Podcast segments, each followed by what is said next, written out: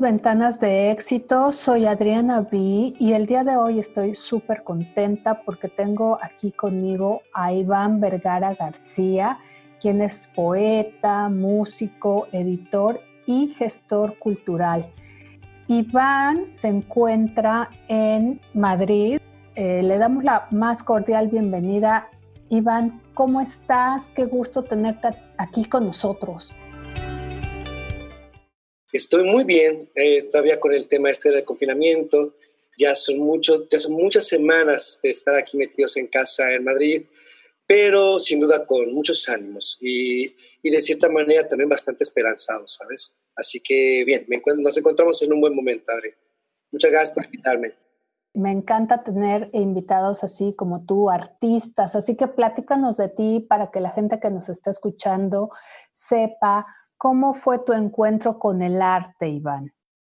Bueno, pues eh, supongo que con estas, estas, sensibilidades, supongo que nacemos con ellas y supongo que como se vayan dando los impulsos eh, en la vida, que vayamos caminando, nuestra familia, pues se va originando esa, esa personalidad, ¿no? Que se, que se tira o hacia la ciencia o hacia un oficio, en este caso, pues hacia el arte.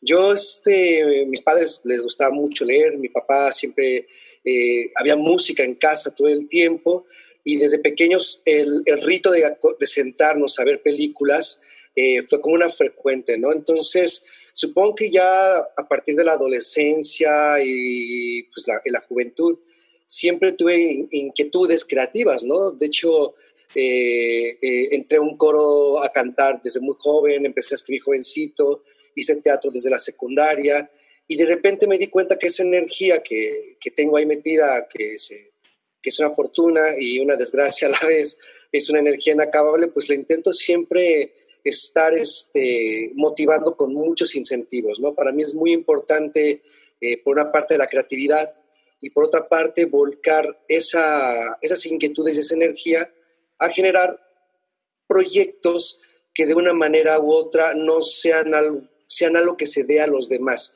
sea algo que de cierta manera conecte, que vincule a personas, que vaya creando puentes.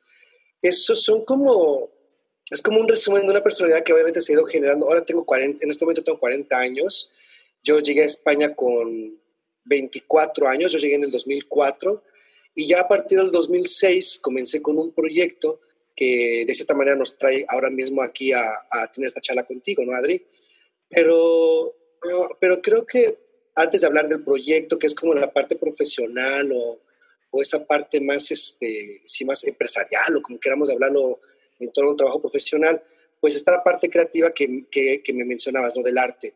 Me encanta escribir poesía, es una cosa que me acompaña y de hecho creo que es el tipo de lenguaje que, que uso en la creatividad que puedo desarrollar.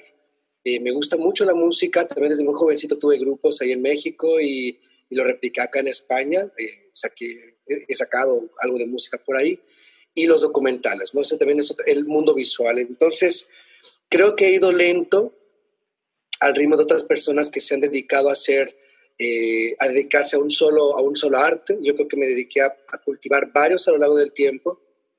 Es esta, es esta, es esta, es esta historia, ¿no? De, de, esa persona que va con, a pasos más, a, más, a, un, a un ritmo un poco más pausado de lo normal, pero siempre creo que tuve la conciencia de que al futuro o en un momento pues iba a poder tener ciertos conocimientos que me permitirían llegar a la meta última, que está un poquito más adelante, que todavía no he llegado a ella, pero que de cierta manera es como el gran eh, incentivo que tengo para la creatividad y que es, te lo digo, te lo digo, me, me, encantaría hacer cine algún día. Supongo que si, supongo que si en algún momento la vida me, es, puede ser, creo que me he estado preparando para en algún momento poder hacer algo así.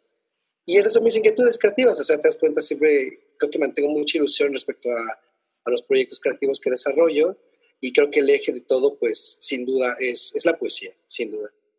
Qué bueno que mencionas la poesía porque en una época donde el mundo nos ha pedido detenernos y nos ha invitado a reflexionar, yo creo que la poesía es un gran acompañante, que no solo nos inspira con todo lo que ahorita la naturaleza nos permite escuchar. Ahora que todos estamos más callados, más guardados, la naturaleza se abre, está expuesta de manera pues libre y nos permite tener este contacto. ¿Qué piensas tú de este momento entre la poesía y el mundo que se aquieta un poco? Mira, eh, creo que es un momento excelente para recuperar el concepto y lo que realmente la poesía ha sido para la humanidad todo el tiempo, eh, más allá de las obras que se están publicando, que se están moviendo en las redes sociales, que pertenecen más al género narrativo, es decir, al género de contar, de escribir, eh, manifestarte respecto a algún tema, ¿no? Eh, somos mexicanos, yo creo que conocemos, además como poetas, si estamos interesados, creo que sin duda conocemos la obra de Octavio Paz. Eh, yo me he visto muy influido por El Arco y la Lira, el libro de ensayos que él tiene sobre poética. Creo que era un ensayista el más lúcido que he podido tener acceso y el que más, con el que he vibrado más cercanamente. Y creo que coincido con él con la idea de que la poesía no es otra cosa más que volver a crear el mundo como si fuera dicho por primera vez. Eh, en el caso de la, eh, y se encuentra en todo, no es, no es, no es, no pertenece exclusivamente a la literatura, también se encuentra en el mundo visual, se encuentra en el mundo del audio, se encuentra este, en, el día a día, no en la cotidianidad. Pero si habláramos de lo que es el ámbito literario, creo que es un momento excelente para, para pensar en esto.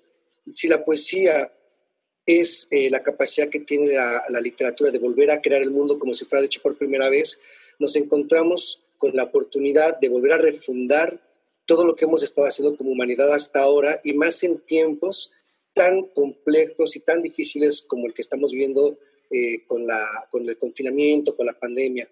Todos estamos metidos en casa, todos estamos activando nuestra creatividad, la gente allá afuera se está volcando no solamente a informarse, no solamente a estar comentando en las redes sociales, también está siendo creativo con múltiples herramientas digitales, eh, con un papel, con, con, con artesanía, ¿no?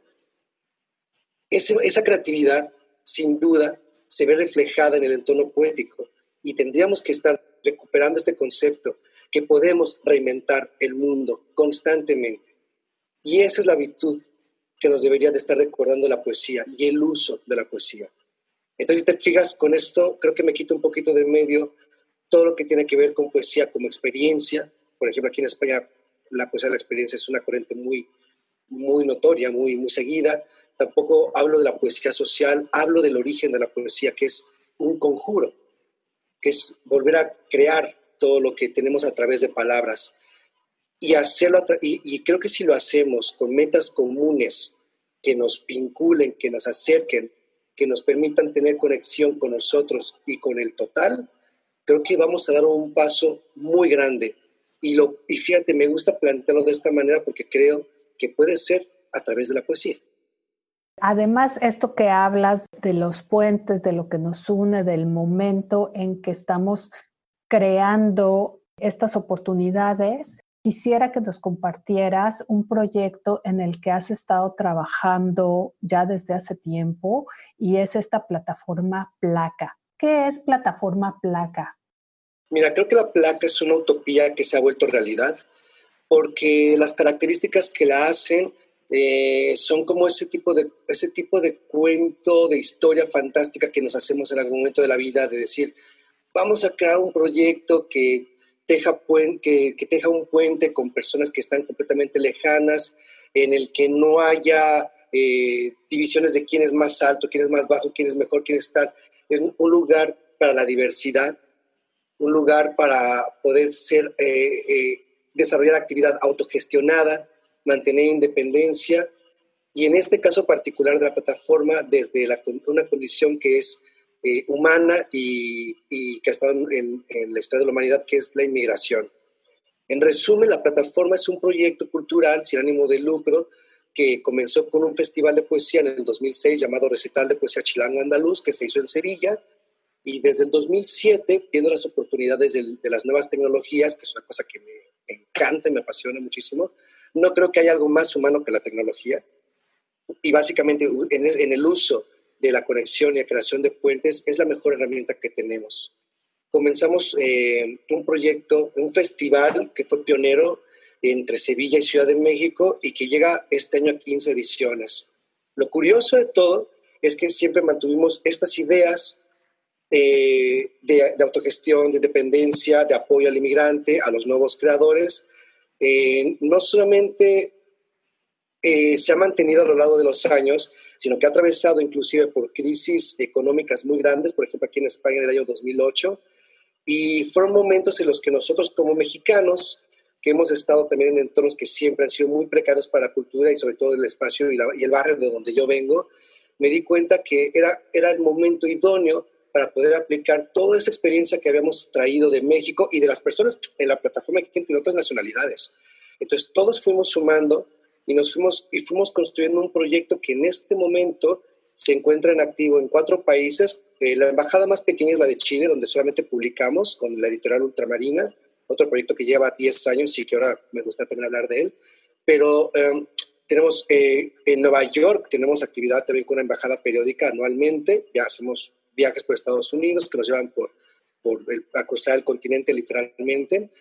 Y México y España siempre han estado trabajando ahí. Entonces, este proyecto ha creado un puente en el cual creo que la dimensión y el impacto de lo que hemos generado en estos 14 años es muy, muy difícil de poder visibilizar.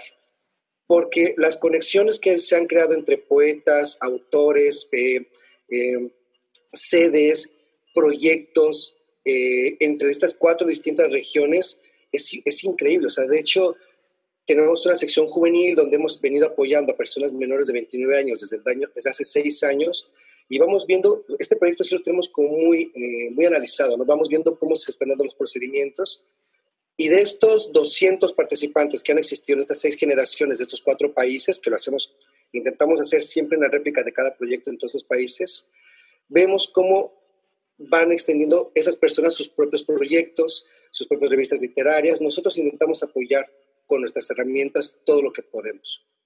Y si solamente sección juvenil de la placa podemos ver una ramificación gigante, cuando nosotros empezamos a hablar de lo que se ha creado este puente con los 14 años de trabajo, creo que, creo que es, es muy, es, a mí me cuesta muchísimo trabajo poder contemplar la totalidad de lo que hemos alcanzado con esto. Y es lo que te decía, de la utopía. O sea, todo está sido autogestionado. Hemos sido inmigrantes ilegales. No hemos contado con un apoyo económico eh, de una institución por detrás. Y se ha mantenido con las mismas ideas. Apoyo, compartir lo que se genere, abrir esos espacios a partir de respetar la diversidad. ¿Y cómo puede participar la gente, Iván? Porque, bueno, pensando en estos cuatro países, España, Estados Unidos, Chile, México, Supongo esta plataforma trabaja en nuestra lengua, ¿no? ¿Cómo puede participar? ¿Cuáles son los proyectos que ahorita que estamos con este confinamiento de manera digital están llevando a cabo?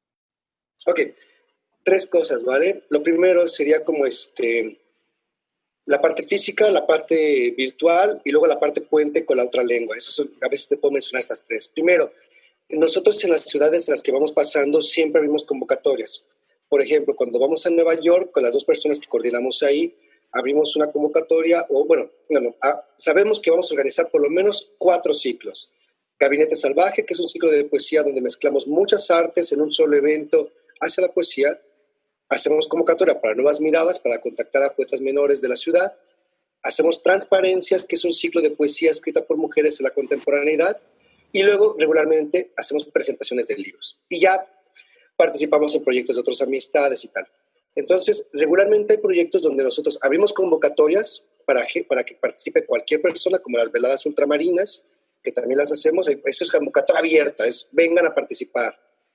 Luego, y ya los otros tres, eh, nuevas miradas, convocatoria abierta y transparencias y gabinete, sí seleccionamos a la gente si decimos, mira, queremos trabajar con esta persona, admiramos mucho la obra de esta escritora, de esta poeta, de este hombre que está aquí viviendo, vamos a invitarle, vamos a participar. Entonces, intentamos que sea múltiple, ¿sabes? Un proyecto para jóvenes, un proyecto solamente, además, muy importante para, para, para visibilizar la labor importantísima de la creación femenina en nuestros tiempos. Luego, la, la, multiplicidad de las artes en bla, bla, bla, de la, en Salvaje, pero bueno, básicamente, a donde vamos solemos abrir convocatorias para espacios físicos, pero luego está la vertiente digital. En este momento de confinamiento, que no podemos hacer actos públicos eh, presenciales, tenemos en activo cinco proyectos. ¿vale? Los, eh, ya los tenemos desarrollando desde hace varios años, pero los hemos, eh, los hemos eh, potenciado con, con este confinamiento. Uno, cartero. Es un proyecto para que la gente envíe cartas anónimas que nosotros entregamos en residencias de mayores en hospitales y que está funcionando de maravilla. Es un proyecto súper bonito. Yo no leo las cartas, solamente recibo las cartas y las reenvío a personas que, que pues, que necesiten un, un, hálito de energía buena y positiva, una carta anónima. La verdad es que es precioso. Oye, Iván, déjame entender un poquito este cartero porque me encanta. O sea, yo, Adriana, escribo una carta, no sé a quién, escribo lo que se me ocurra, comunicar algún sentimiento, alguna idea, un cuento, lo que sea, yo lo escribo, lo mando digitalmente a plataforma placa y después ustedes se lo envían también de manera digital por email a alguien más que no sabemos quién va a ser. Así es. O sea, un poco la, la, propuesta es escriban una carta que, que, puede ser anónima o no, también se puede elegir, poner tus datos o no, preferimos que la, la idea nació siendo anónima, pero si alguien quiere poner su nombre, por favor, pónganlo. ¿A quién se lo entregamos y cómo lo entregamos? Te digo, intentamos, eh, vamos a ver una convocatoria, bueno, de hecho, hemos enviado paquetes de cartas digitales, por ejemplo, a un hospital aquí en Madrid. Estas personas de Madrid, como, como los familiares no pueden entrar donde están los enfermos, las personas que están eh, mejorando con, el, por, con todo el tema del, del, virus, pues o les pasan una, un, un, email para que ellos puedan verlo, o directamente lo imprimen y se los entregan, ¿sabes? Entonces, eh, esa es una parte. O sea, trabajamos con otros agentes sociales que sepamos que van a, que, que pueden mover estas cartas. Les enviamos el paquete de cartas y decimos, difúndanlas, por favor. Luego también eh, abrimos una convocatoria donde decíamos a las personas hace unas semanas, oigan, si saben de alguien que necesita una carta o tú mereces o tú quieres recibir una carta anónima, ponos un correo que te la regresamos a, a correo, ¿sabes? Y es muy fácil, o sea, nosotros tenemos un listado, en este momento pues ya las, nos han llegado decenas, decenas, decenas de cartas y siguen llegando cartas digitales. Entonces, lo vamos, este proyecto esperamos seguirlo haciendo de manera digital, por lo menos en lo que dura el confinamiento, pero hay que recordar que este proyecto comenzó siendo eh, impreso.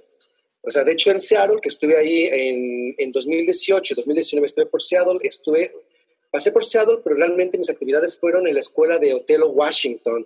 El principal, eh, Alejandro Vergara, nos da la oportunidad de hacer un taller a lo largo de toda una semana para que los niños hagan un taller cartonero de libros cartoneros, pero a la vez las maestras, por ejemplo, la profesora Analí Pruneda, invitó a sus alumnos a que todos escriban una carta con estas ideas, ¿no?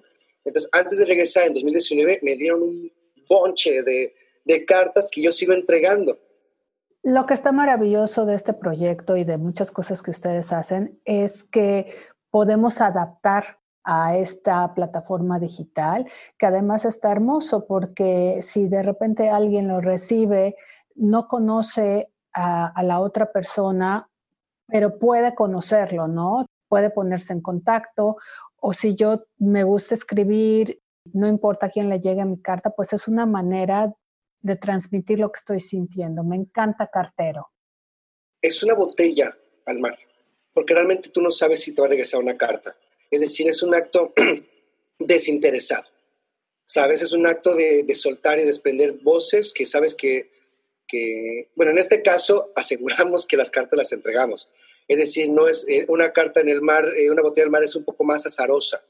Nosotros en este momento agarramos las cartas y las enviamos. Entonces las personas que nos escriban tienen que tener la certeza de que vamos a entregar esa carta. Y luego ya a cambio, nosotros no tenemos dinero, no tenemos cosas físicas para poder a cambio con un acto tan bonito como este, pero lo que hemos hecho ha sido como compilar eh, cosas que nosotros hemos, o sea, cosas que nosotros hemos ido como generando en estos años, por ejemplo, plaquetes, que son libros de dos folios de poesía. hacemos un paquete de contenidos. Entonces, las personas que nos envían una carta les regresamos eh, un correo con un agradecimiento y un, paquete de y un paquete que contiene poesía, contiene música, contiene cosas que nosotros ya hemos generado y que no nos, no nos, libros, por ejemplo, damos libros también de nuestra editorial, ¿no? Y es una manera de decir, oye, a lo mejor no te hemos dicho que te vamos a dar algo, pero mira, gracias. Y si podemos darte algo a cambio, para adelante, ¿no? Entonces, Cartero está funcionando maravilloso, pero tenemos, por ejemplo, Monóculo 7, que esta es una cosa como más de crítica, de poesía, entrevistamos con siete preguntas a poetas que tienen una trayectoria y que nos interesa muchísimo ver cómo ven el mundo contemporáneo.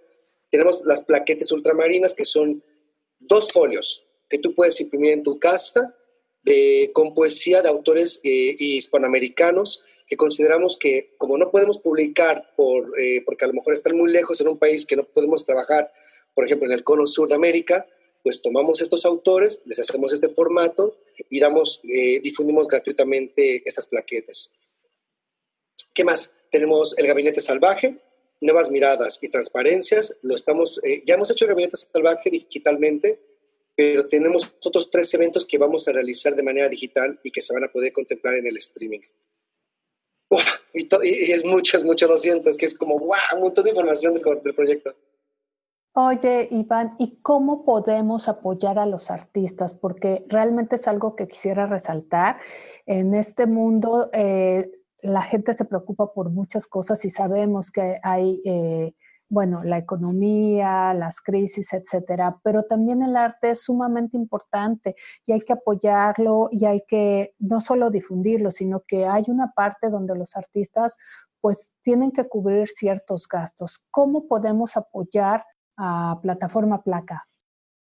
Mira, la plataforma Placa funciona muy bien en Estados Unidos con el Patreon. Es un Patreon que es patreon.com dash, a si lo digo bien en inglés, diagonal eh, placa, así placa, plataforma placa. Nosotros tenemos ahí una serie de recompensas desde los 3 euros hasta mucho para que nos ayuden a que nosotros podamos seguir generando la actividad, porque todo esto es gratuito, todo esto, ya les digo, o sea, es muy complicado. Pero seguimos adelante, seguimos creciendo y seguimos encontrando métodos de financiación. Es decir, las donaciones, los apoyos son importantes. Ahora, la reflexión que me gustaría hacer es que en este momento todo tiene que surgir de la empatía. Y la empatía no es otra cosa más que ponerse en el lugar de las personas de cómo estamos eh, viviendo, originando esto con nuestra condición de migrantes.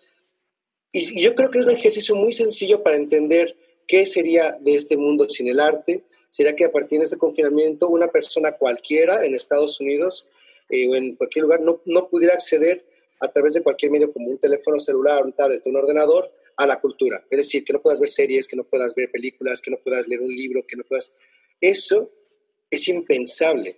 Nos, ¿Por qué? Porque, como decíamos hace, hace rato, si algo nos define como organismo vivo es la creación y todos somos seres creativos y, necesitamos alimentarnos de los otros creadores para poder crecer, expandir nuestra experiencia.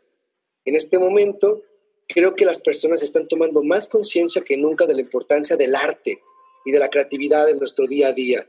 Pues es el momento en el que, además como todo va a cambiar, el mundo está cambiando definitivamente. Y es el momento en el que tenemos que plantearnos qué tipo de mundo queremos hacer, si mejor o peor o el que sea. Podemos imaginar cualquier cosa. En el arte es muy sencillo asistir a los eventos culturales y valorarlo, es decir, compartirlo, hablar de ello y, estamos en un sistema capital, pagar por ello, ¿sabes? Si, el artista me lo da gratis, ¿sabes qué? Está bien. Después de yo acceder gratuitamente, considero que tú mereces 5, 10 dólares, 20 dólares, lo que sea. Pero es que tú vales, creatividad vale y respeto eso. Sí, qué bueno que, lo mencionas porque es algo que tenemos que empezar a impulsar, eh, ¿no? Nuestros artistas tienen mucho que dar, mucha creatividad, no solo ahora, siempre ha existido esta creatividad de la cual nos enriquecemos todos en cualquier momento de la vida. Así que te agradezco muchísimo, Iván, el que hayas compartido con nosotros tu experiencia, todo el trabajo que estás haciendo desde España y que lo estás eh, impulsando en estos países y me encantaría que volviéramos a tenerte aquí con nosotros, que nos platiques más de los proyectos, porque es muy relevante lo que están haciendo, llevan 14 años trabajando con ello. Tenerte aquí nuevamente de invitado va a ser un placer. Muchísimas gracias, Adriana. Qué, qué gustazo, la verdad. Solamente, si puedes, si pueda comentarte algo rapidísimo. La cuestión es esta. Estamos peleando porque en, en España haya una regularización general de inmigrantes.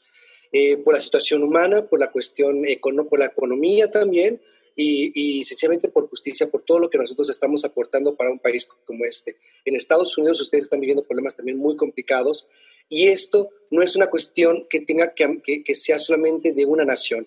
Los inmigrantes somos la nación más grande del planeta y necesitamos unirnos en ello porque yo me veo reflejado completamente contigo, con tu experiencia, porque puede que no nos gusten las mismas cosas, pero, pero la experiencia, la sensación de movernos de un lugar a otro es la misma. Pasa en todo el planeta y estamos luchando mucho por ello. Eh, hay, varias peticiones en Change, hay varias asociaciones que lo están haciendo. Simplemente, si las personas que nos están escuchando tienen esta empatía y les interesa, búsquenlo y apoyen estas peticiones en donde estén. Promuévalas y sobre todo protejan y cuiden a sus inmigrantes. Muchas gracias, Iván. Esperemos que todas estas personas tomen conciencia y que sigamos disfrutando de todos los proyectos maravillosos que difunden a través del arte. Muchas gracias, Adriana. En nuestro próximo episodio viajaremos a París y platicaremos con Dani Rocky, activista del amor propio y modelo curvy. No te lo pierdas, conéctate con el talento.